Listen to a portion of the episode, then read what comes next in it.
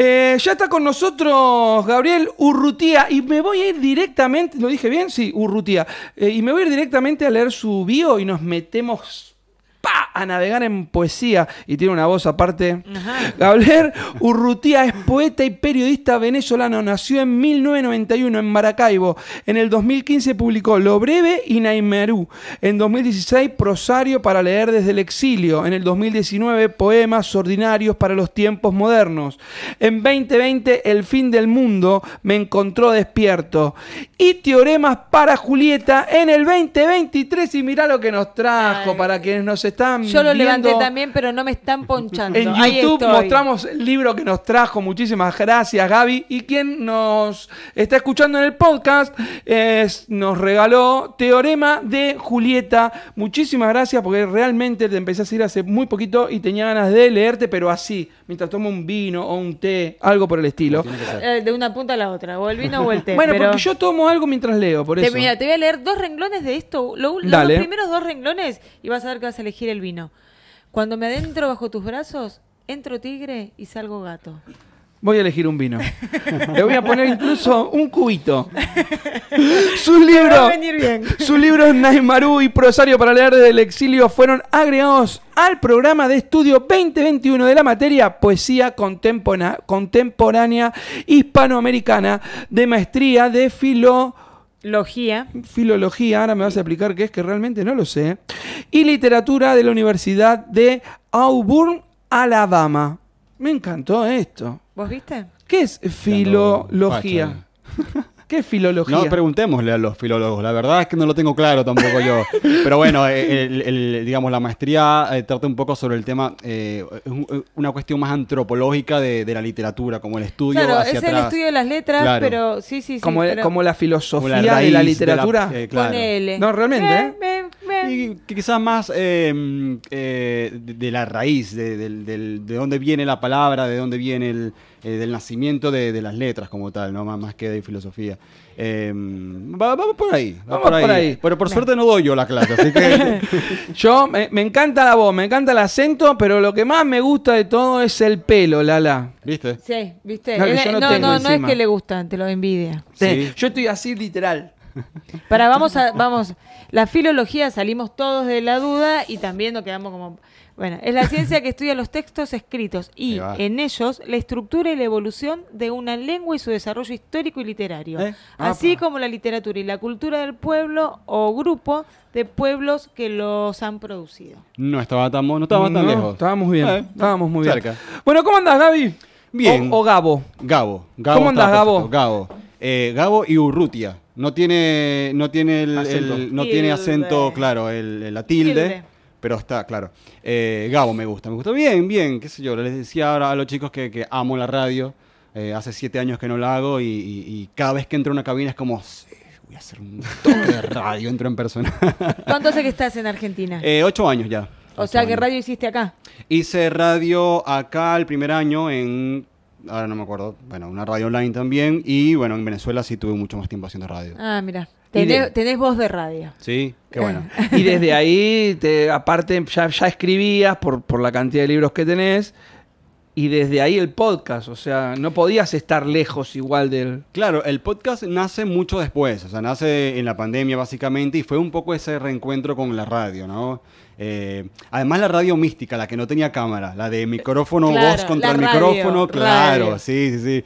Eh, y sí fue un encuentro muy lindo porque yo venía de, hacer, de no hacer radio mucho tiempo eh, y estaba buscando también nuevos formatos porque algo que he tratado de hacer con la poesía es invadir otros formatos, ¿no? Como que siempre estamos ahí, bueno, nada más, nada más poesía escrita, poesía escrita, poesía escrita, y, la- y la música avanza, la narrativa avanza, el teatro avanza y la poesía estaba ahí como estancada, bueno, hagamos algo, ¿no?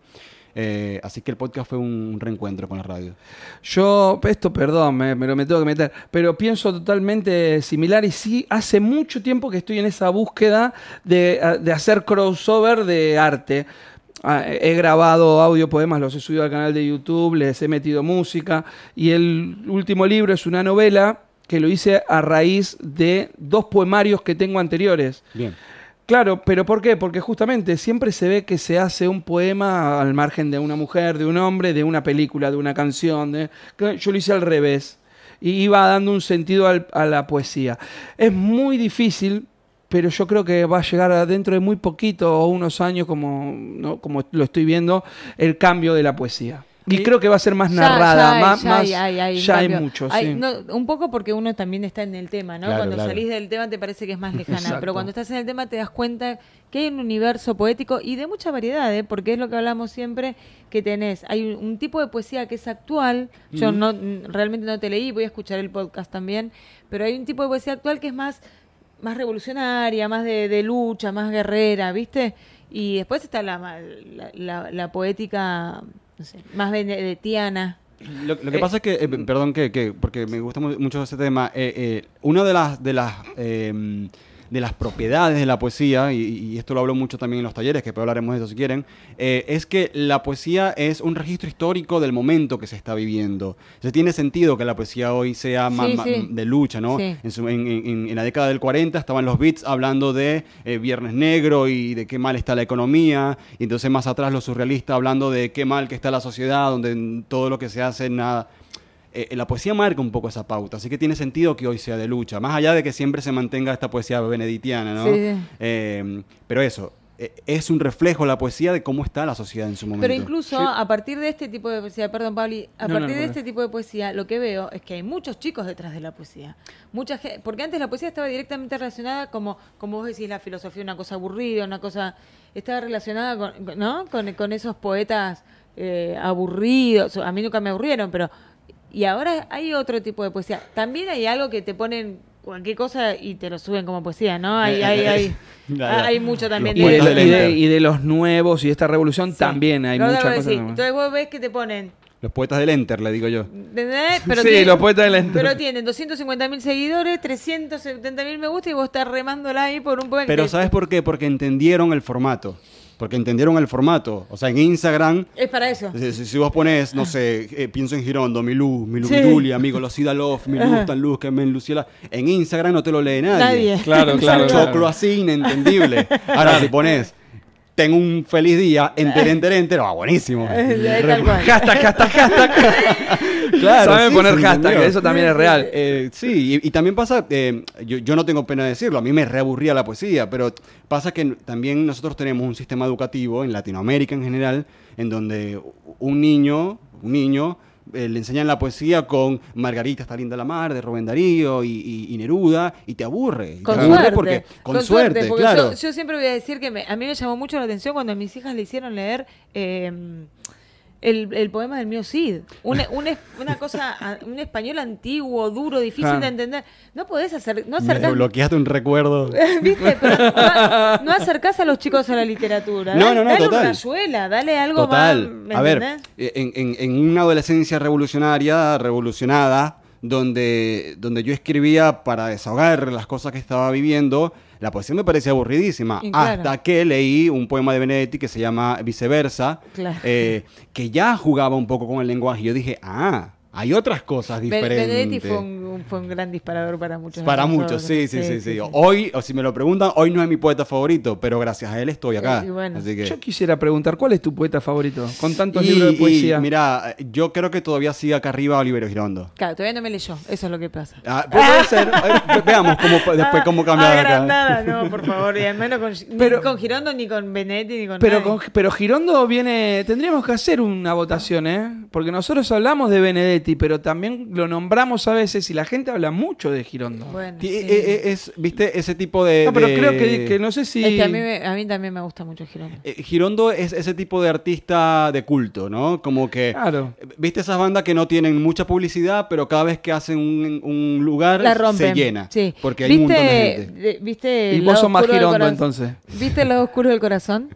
¿Cómo? Sí, Sí. la 1 y la 2. Y- y Lamenté la- ver la 2. La- ay, pero boludo, yo también. ¿por Pero la uno Por- estuvo muy buena, Y la vamos. 1 la veo y la veo y la reveo, pero la 2 No es una buena película. No, Como el- película. Está bien, yo igual a mí, Pero, yo la metí hasta acá, pero el tema de la 2 es el final, me parece. No la vamos a spoilear por nadie, No, pero sí. es un final tan... ta- Venís con tanta poética para terminarlo así para ma- matarte. Por eso, yo digo, o sea, no es, Es una el mismo buena- actor, me habías dicho, ¿no? Sí, sí, Todo- Sí, todo no, no, mismo. no sé cómo se llama, pero es eh, de Subiela. Darío- Subiela es el director. Darío Grandinetti, de- sí, él hizo Claro, que Subiela. también hizo Hombre mirando el sudeste, Tam- película también. Bueno, no es una buena película, pero el guion que está hecho de frases de poesía de Juan Gelman, de Girondo, De Benedetti. Benedetti. Aparece Benedetti, él, el- en, en un bar, leye- eh, recitando Corazón Coraza En- en, en alemán. alemán. Esa me- Es me la había hecho escucharla. Eh, entonces, al que le gusta la poesía es un viaje, ese, Es- güey. es- sí, sí, es un viaje. Igual todo, ¿no? La vida del poeta, lo que quieren demostrar. Sí, el sí, tipo. Un tipo que, así como viene y te dicen, me da dos pesos, me compra tal cosa, y un tipo que se baja la ventanilla y te recita Eh, un el, poema. el- el- el- el poeta mangueador, El claro. poeta sí. mangueador, pero bueno, pero era eh, también hacía poesía para comerse un choripán. Y sí, O sea, anda a poeta- llegar ahora un choripán con un poema. Que lo parió. Che, Bueno. vos sos, igual me, me- me mata porque como es tan fluido, yo voy viendo dónde agarrar, y, pero me quiero desviar un poquito y seguir fluido. Dale. ¿Vos sos de esos poetas que eh, recitarían un poema por un choripán o sos de esos poetas que recitarían un poema por un sueldo? Mira, yo creo. Pará, eh, perdón, eh, perdón. Teniendo en cuenta de que ya sos poeta, pero no que ya sos poeta porque tenés varios libros, ni porque das clases, ni porque tenés un podcast, porque sos poeta, porque te ven por la calle y dicen, mira, el poeta. Eh, yo creo mucho en la profesionalización del, del oficio. Esa, ahí quería. Sos un poeta profesional. Sí, o sea, eh, en algún momento escribí poesía y decía, ah, esto es un hobby. Hasta que un día dije, ah, puedo profesionalizar esto. Y profesionalizar, entre otras cosas, es decir, che, yo soy poeta. O sea, asumirse. Porque también pasa mucha gente que, tiene que escribe y que escribe muy bien y eso, y le preguntas, ah, qué bueno, sos poeta. No, no, yo, yo escribo reflexiones.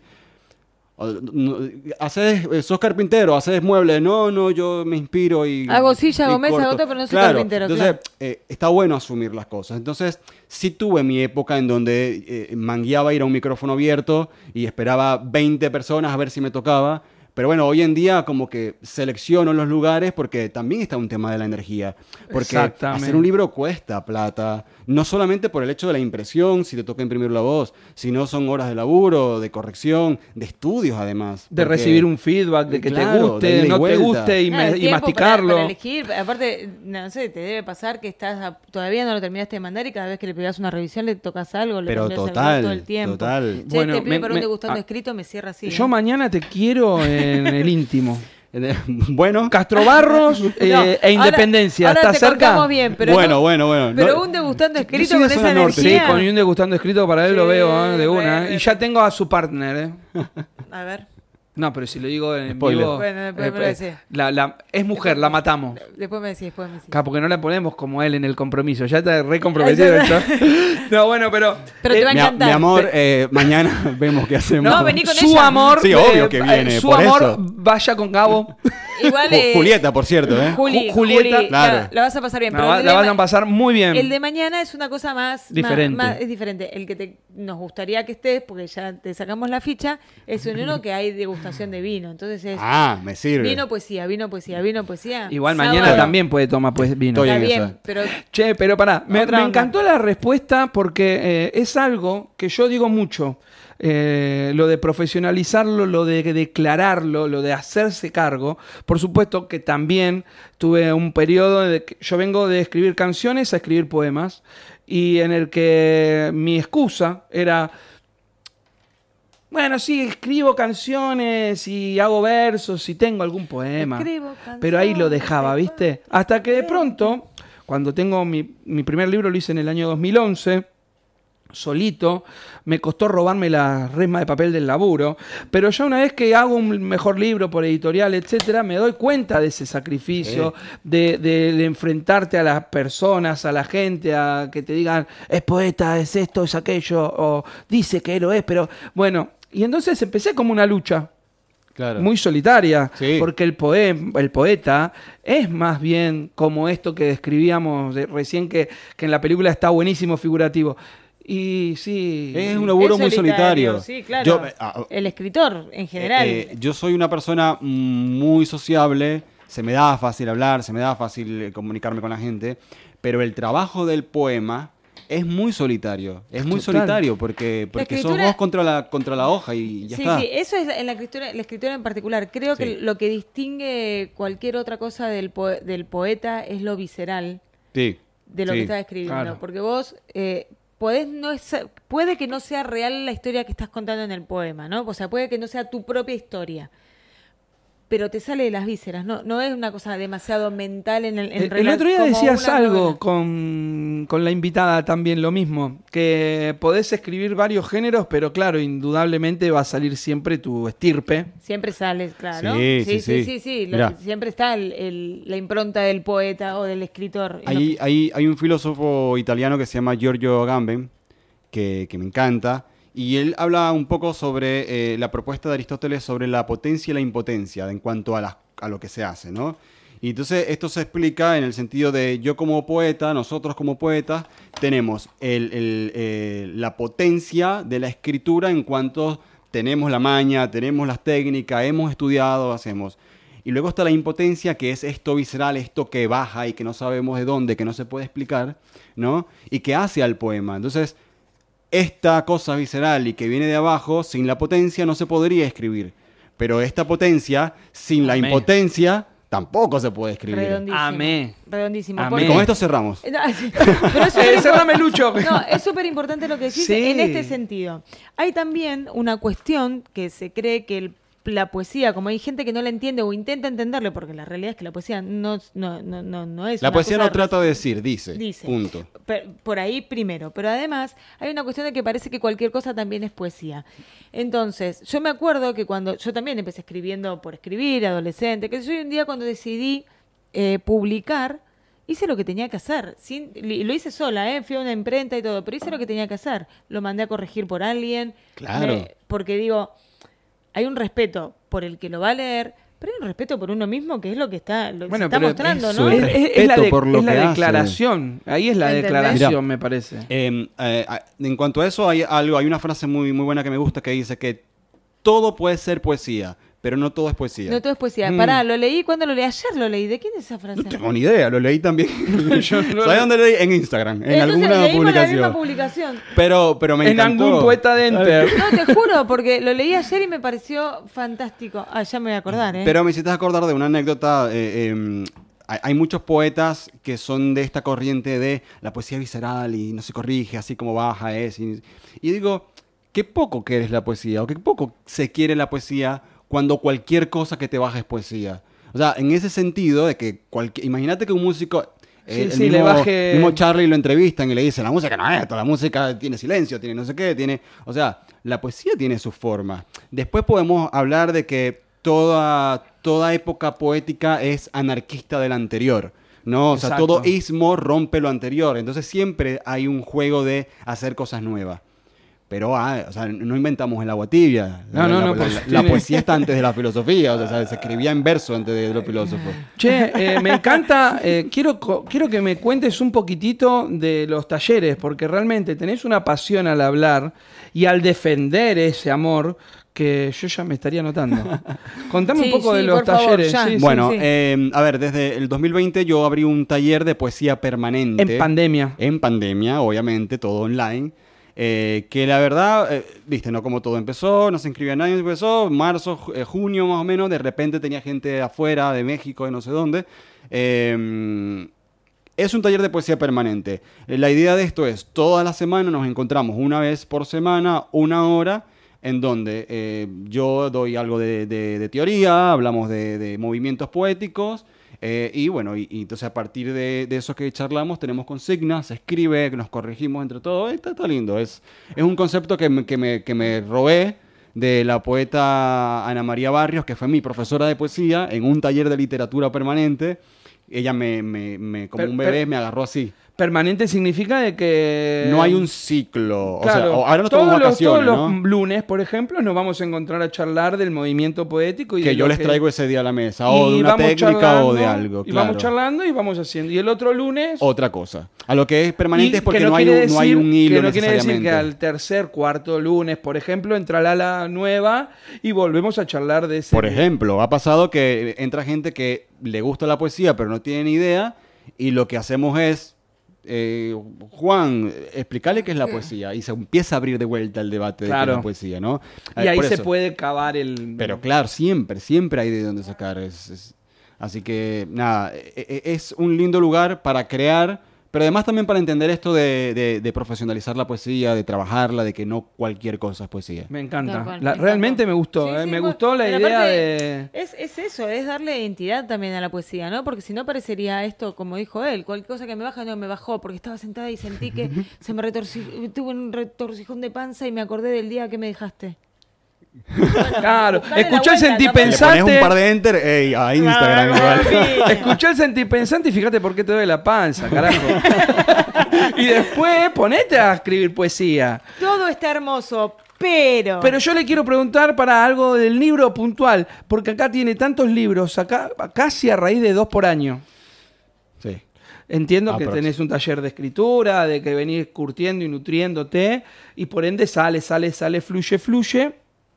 Podría fluir más, No, pero no quiero ser desmerecedor del, del fluir. Digo que si escribís todos los días, por ejemplo, tenés 365 poemas. Lo- esto lo vamos a dividir a la mitad, tenés 150. Esto lo vamos a dividir por amor y por tiempo y porque un poema no se hace de un día para el otro. Y tenés 90 poemas, 70. Entonces se vienen los libros. Pero, ¿por qué tan rápido y no les das un respiro? A eso iba. ¿eh? Mira, la realidad es que ojalá escribiera como estás diciendo. No escribo todos los días, ojalá. Tengo temporadas de escribir todos los días. No, pero lo dije porque se me cagaron los dos de risa, pero era, era por eso. Sí, sí, no. eh, eh, a ver, eh, creo que para mi generación, o sea, para la generación que, que creció leyendo libros, todavía el libro físico es una cosa maravillosa. Es, Totalmente. eh, para los próximos poetas que están ahora formándose, probablemente va a ser mejor el podcast o la suscripción en Patreon, el OnlyFans de poeta. Eh, y el libro ya pasa a otro plano. A, Agenda, anota. Patente pendiente, Lucho, tiene acá Gabo. Se lo vamos a dejar a él la idea, ¿eh? Del OnlyFans Poeta. Eh, y entonces, eh, cuando saqué mi primer libro, que fue una especie de suerte, un concurso que gané, ese año, 2015, yo gané en tres lugares diferentes. O sea, ese, ese año yo salí con un libro, que era mi primer libro, y aparecí en una antología de Mendoza, una antología de Capital. Y claro, me picó un bicho del vicio del libro, que yo dije, esto es una locura. Claro. Me, me encantaba la, la idea, ¿no? Eh, y justo estaba escribiendo un libro en ese momento, que era Prosario para leer desde el exilio, el 2015. Me- Amé el nombre. Vamos y lo publicamos. De hecho, es el único poemario que tengo en prosa. ¿sí? Eh, lo- para los alumnos que estén escuchando, eh, saben que, que soy un defensor eh, De la prosa. acérrimo, no, Ah. del verso. Entonces, ese libro a veces como que, ah, bueno, pero el profe tiene prosa también. Sí, te está viendo. bueno, eh, Pero poética. Claro, obvio, siempre. Sí. Eh, en realidad fueron eh, fortuitos los libros, o sea, se fueron dando así, ten- tengo mucho material, o sea, tengo mucho material, sí tengo, por corregir, por revisar. Eh, en el caso de El fin del... de- el- Poemas ordinarios para los tiempos modernos, tiene un periodo de unos dos o tres años entre Prosario y ese, hay un periodo ahí, y después del 2019, que empieza una ola de recitales, de que me empiezan a invitar a un montón de lugares, etcétera, cae la pandemia. Micrófonos. Dejo de ir a micrófono abierto, dejo de no sé qué más. Se cae un festival en Córdoba al que me habían invitado, con el cual tengo una anécdota linda de, con, con- con una marca de aviones.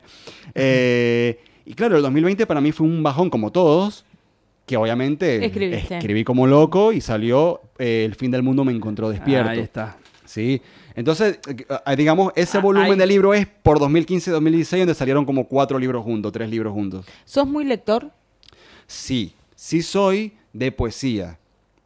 Eh, leo un par de cosas más, pero me cuesta mucho en- engancharle a la narrativa. Con sino- algo largo. Que, que- eh, me sí. Tiene que tener algo, no sé, un, un Cortázar que en sí mismo es poesía, ¿no? O sea, por ejemplo. Eh, pero leo mucha poesía eh, por gusto, asterisco, y por estudio, porque todo el tiempo estoy enseñándole a otros. Y hoy vamos a hablar de, del qué es la metonimia. Y hoy vamos a hablar, y está bueno también tener recursos para darles, Sí, ¿no? por Y supuesto. para mí mismo, para nutrirme. O sea, Sí, por l- supuesto. hoy, Teorema de Julieta es abismal el, el- el estilo de escritura a lo que era Prosario para leer desde el exilio y eso se explica por la banda de, de, de- de- ¿cómo se llama? de mm, Herramientas y cosas Sí, sí, de, movimientos poéticos que leí, que releía y que decía, "Y a ver cómo suena esto si le pongo este recurso de, de los ultraístas, por ejemplo, ¿no? Entonces, eh, sí, leo mucho, pero poesía sobre todo. Bien. Me encantó. ¿eh? Me dieron ganas de leer más poesía.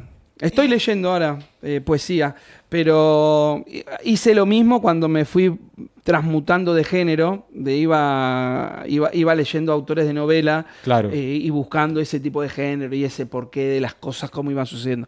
Y el otro día me mudé y estuve buscando todos los libros de poemas y los a- a- acomodé. Hermoso. Eh, y dije, los voy a retomar, así que voy a Bueno, arrancar. como, como estamos así con el tiempo pasadísimos, pero no queremos dejar de hacer nada, porque queremos siempre todo, vamos a sacar tres preguntas, ¿te parecen?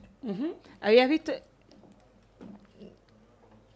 Ok, genial. Entonces le hacemos seis. no, le hacemos tres porque el otro es un poco largo el... Qué el- miedo le tengo a ese paquete de... Ese Y paquete. haces muy bien, haces muy bien, porque no son ni siquiera preguntas que nosotros hicimos, pero te puede parecer una cosa sencilla, o te puede- siempre son preguntas él- profundas, están, están buenas. A él a sobre la autoestima no le podíamos preguntar porque con su primer libro se ganó eso. Sí, no. Ya la autoestima para el segundo Igual viene súper bien. me- te va me- acompañando. Me encantó, Sí, voy a ver sí. bien un poco. Igual cada tanto hay bajones porque... sí. Bueno, pero porque somos sensibles. Fuera Claro. de joda lo digo. Sí, sí, sí. Sacá cualquier carta que quieras y pasámela que te la leo. Está bueno. No la puedo leer previamente, ¿no? No, señor. No, Ok, no, ok. no, no, Uf. no. Si no pierde la gracia. Ok, ok. Bueno, sí, igual- Todo esto es ficción, quiero que sepan los que están mirando.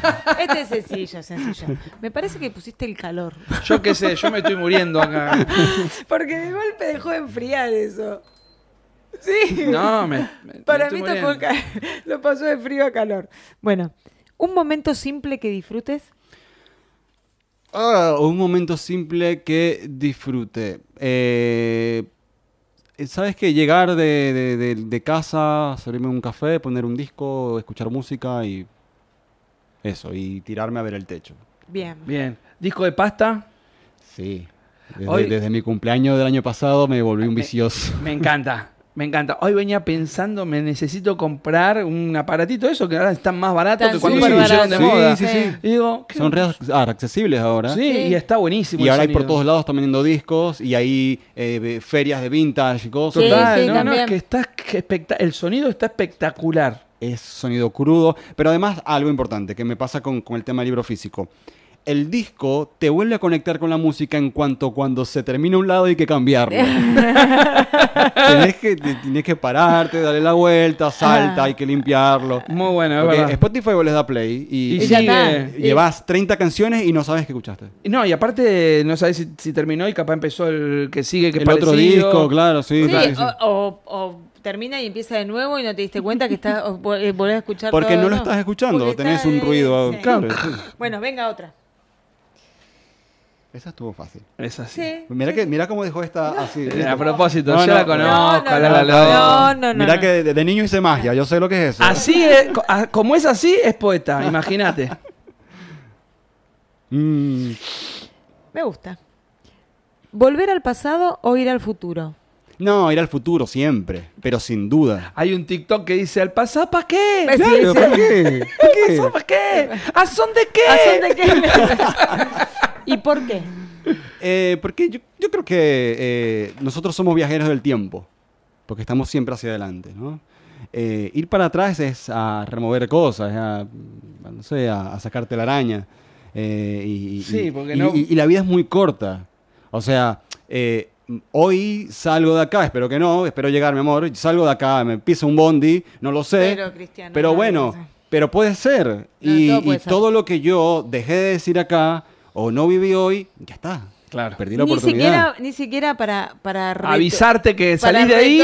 Mira, y- y- una para- vez me hicieron esta pregunta. para retomar algo de para cambiar algo no, no no Si cambiaría nada. ok Porque creo fielmente que donde estoy es por todo lo que ocurrió antes. Aunque hayan cosas que no me hayan gustado. Ok. ¿sí? Por ahí, viste, arreglo algo que no me gustaba ya y cuando vuelvo No estás con tu estoy pareja viviendo actual. bajo la General Paz. Por claro, ejemplo, no. Claro. estás en condiciones de cumplir la teoría nietzscheana del eterno retorno del idéntico No, pero yo pienso de la misma manera, porque es verdad, ¿no? Vos, vos Mirá. realmente, vos, vos dirías, Lala, no lo haga. Yo no, no. yo digo lo mismo que él ¿eh? Claro. soy la que soy porque pasé por todo lo que pasé Pero sí cambiarías algo. Eh, tendría que no, no, lo, no lo puedo ni, no, afirmo ni lo niego no lo- no Dejá cerveza en el freezer que en el tendría que ver. 2022 sale campeón Argentina. Tendría Claro. que ver, tendría que ver. Claro. tendría Compra que ver. dólares. Compra Eh, dólares. Venezuela, el- Venezuela, el- compra el- dólares, guacho. El chiste, ¿viste? No me arrepiento de nada, pero quizá alguna cosa. No, tendría que eh, evaluarlo bien. No, no voy a contestar Mira una esta, pregunta pregu- tan esta profunda. mira esta pregunta que me hicieron y se las hago a ustedes. Me dijeron una vez. Pará, pará. Gabo, Sí. es nuestro programa. Ah, bueno, eh, pero- pero- perdón, disculpen, di- lo, de verdad. No, pero hacenos la pregunta, por No, favor. pero porque me gusta, para lo que están escuchando. Vos saca esta, saca esta, agarrala. ¿Saco esa? Acá es y Ahí está. léela, y Ok. léela, qué dice.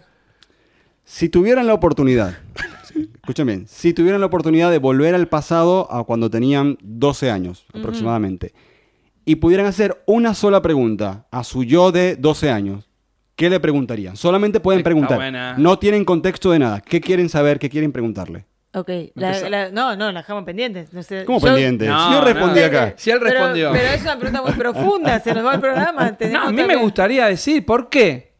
No, no, no. ¿Qué le- claro, ¿qué le- ¿por qué? ¿Por qué? Ok. ¿Por qué? El pibito me va a quedar mirando tipo... O sea, vos... un autotrauma Tengo te que, querés conect- tengo hacer. que conectar con la. y llego de viejo, ¿sabes qué? No, ese viejo me preguntó ¿Por por, qué? qué, ¿Por qué? ¿Por qué? Sí, yo le agregaría el. Alto poemario. ¿Por qué? ¿Por qué así? ¿Por qué así? Bien. Oh, también otra Bien. vieja chota Esto va a duendes ¿Por y poetas. ¿Por qué sí? ¿Por qué sí? ¿Por qué así?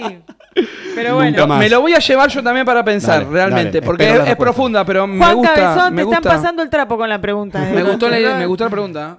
Porque siempre es- hay como una trampa en esa pregunta. Siempre es, viste, ¿qué le dirías a tu Claro, yo de... Claro, porque ¿qué diría? Pero no, ahora ¿qué es le fácil. preguntarías sin contexto alguno? Pero, no, no. porque ahora es fácil bueno. decir qué le dirías. Y sí, ahorrar, eh, Dólares. estudiar, qué sé yo. Pero preguntarle, por ejemplo, no sé, ¿sos feliz? Por ejemplo, a tu niño de 12 años, ¿no? Es, es, es- es profundo. Sí, sí, porque con esa mínima pregunta y después... Sí. Después lo vuelves loco. de- no, de- desapareces, el pibe estaría preguntándose. Claro. Sí, sí. Igual 12 años es medio difícil esa pregunta. Bueno, 13. Tres. Perdernos de vez en cuando. ¿Nos invita a reencontrarnos? Sí, sí, sí, sí. Eh, 2021 para mí fue un, un ciclo de perderme y reperderme y con cada, cada callejón en que me perdí me volví a reencontrar y, y me descubría incluso. No, Me eso es lo más lindo de perderse. Sí, sí, sí, sí. Sí, Sí, no sé, me parece aburrido además una vida en donde todo es lineal y siempre vas y llegas a un punto y listo y se terminó. Ahí está, con eso que acaba de decir, no quiero volver al pasado. yo Sigo para adelante y No, pero tenés que ir a preguntar por a hacer una pregunta, ¿no? Pero, no pero, eh, eso es una ventanita, te asomás, preguntás y listo, no. Ya está. Che, este, yo cuando iba al trabajo, yo estaba harto de ir al trabajo, eh, que, que- que es el que termino renunciando para volverme emprendedor. Eh, me mata porque lo- el que lo está escuchando así en un contexto así nomás, te, te digo, ¿crees que te cuente un secreto normal? Claro. No, bueno, pero pa- antes de, de decidirme, iba en el auto y me acuerdo de que eh, agarraba, poner la Avenida Cruz, bueno, eh, y cuando iba aburrido me doblaba en una, iba por Roca, después me metía por acá, después iba por otro lado. A veces me levantaba antes para agarrar un camino más largo, a veces me levantaba antes para irme en Bondi, porque, que- porque quería algo distinto. Claro. Y me daba cuenta de que por más que haga cualquier camino, llegaba al mismo Al lugar. mismo lugar. Y estaba harto, ¿eh? estaba harto. Ahí pero el bueno. problema no era El el, camino, problema, era el claro. destino. Eh, tal exacto, ni cómo lo afrontaba. Porque iba. de- y en ese momento fumaba. Como Pablo Chico fumaba. Tal cual, tal cual. Literario LG. Arroba literario LG. Una librería de autores independientes. Para hacer sabías.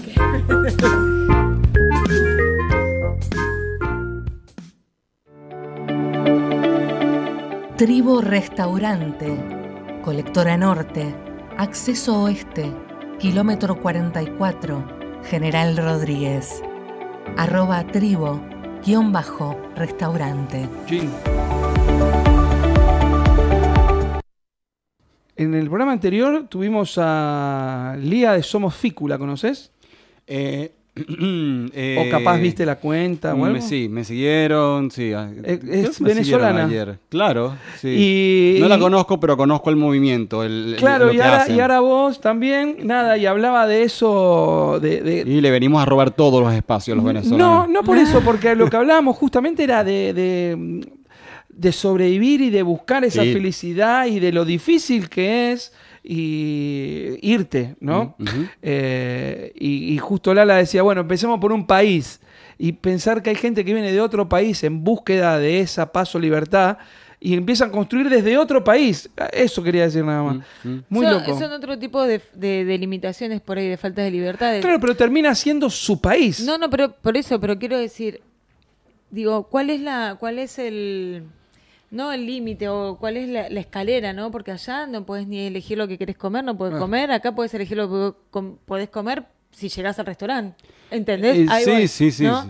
Entonces, y de acá, Es así que- como llega gente acá, Yo, porque hay yo- yo creo que- que, que- que es incluso hasta contraproducente comparar problemas. O sea, Claro, cada no. realidad es distinta. Cualquier cosa que te saque de tu lugar, cualquier cosa que te obligue al exilio, supongo que el libro que tenés que hablar tiene Sí, debe tener eh, que ver con eso. Sí, y, y en, en- en su momento se manejaba incluso el concepto de ser exiliados dentro del país.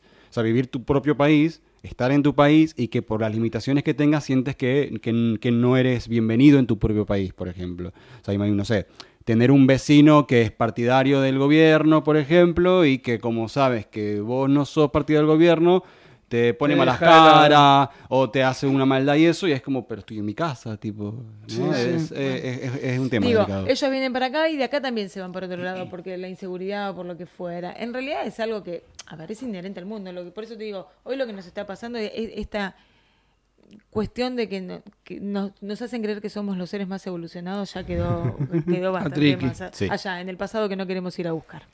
¿Cómo la pasaste, Gabo? Bien, la verdad, cuando quieran. Vamos todavía. che, eh, contanos un poquitito del podcast, dónde te encuentran en el podcast y en tus redes sociales. Bien, podcast Maldita Poesía no es un podcast eh, que busquen que sea eh, perseverante, tipo hace un par de meses que no salen episodios.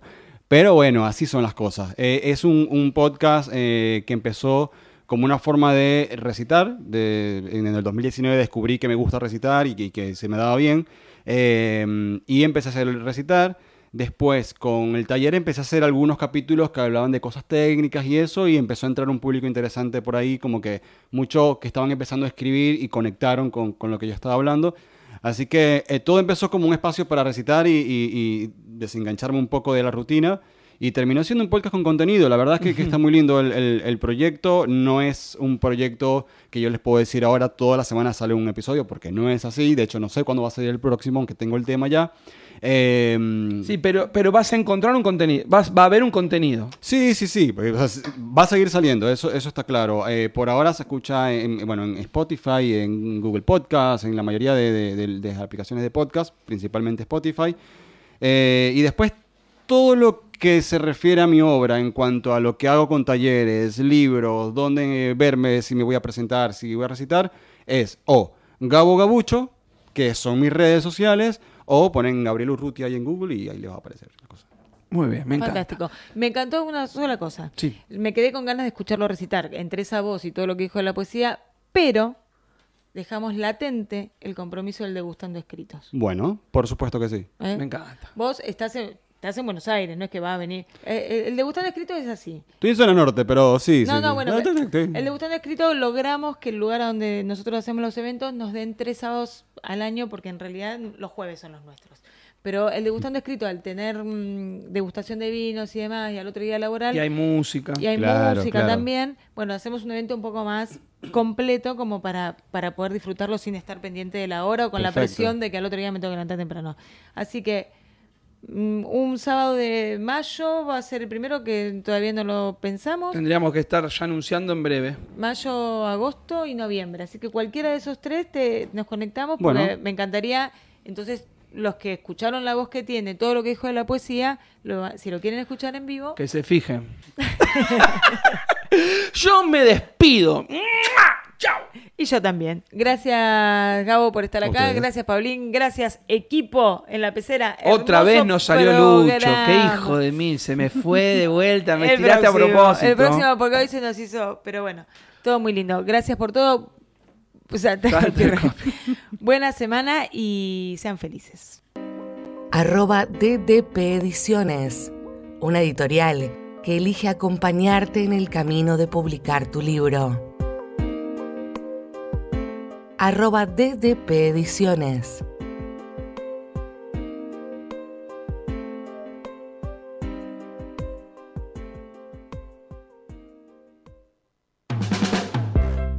DDP Producciones, arroba de Duendes y Poetas, eventos, contenido multimedia, ediciones. Nuestra línea de comunicación 116-303-3909, arroba de Duendes y Poetas.